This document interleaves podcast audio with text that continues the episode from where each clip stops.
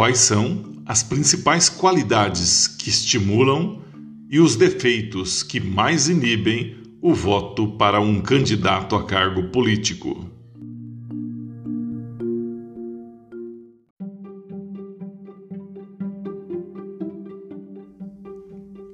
Inteligência de Marketing com Peter Abreu.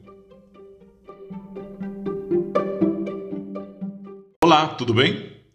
Que qualidade um candidato a presidente, governador ou deputado deveria ter para que você se sentisse motivado a votar nele?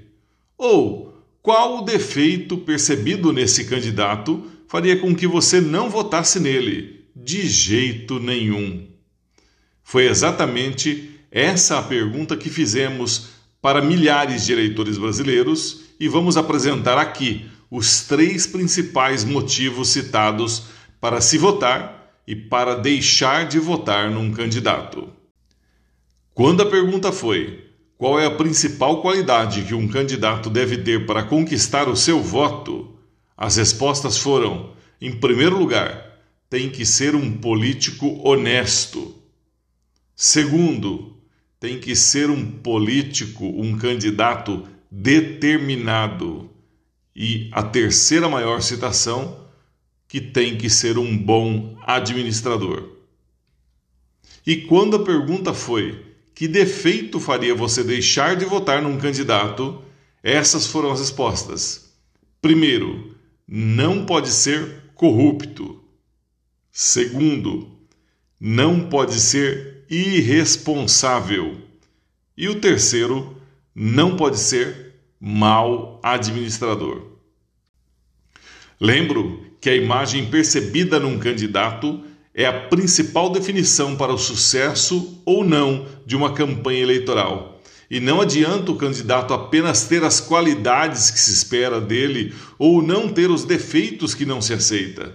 Ele tem que vender essa imagem através da comunicação e marketing político ou eleitoral, para que os eleitores saibam que ele realmente é assim e fixar essa imagem na cabeça dos eleitores, tornando mais difícil a substituição do nome dele pelo nome dos adversários.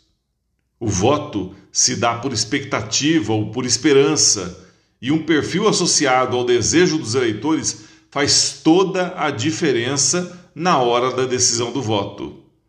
E você? O que você não aceita num candidato e quais são as qualidades que você mais admira num político? Conta pra gente.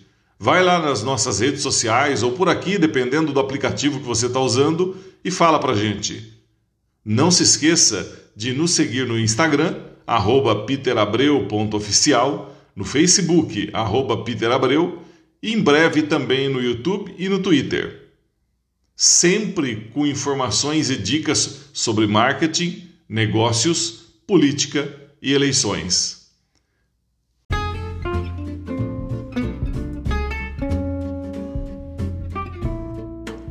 No próximo episódio, vamos falar sobre o comportamento do consumidor num processo de compras.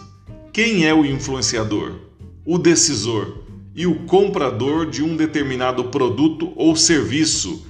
E o que fazer para estimular a pessoa certa na hora da propaganda.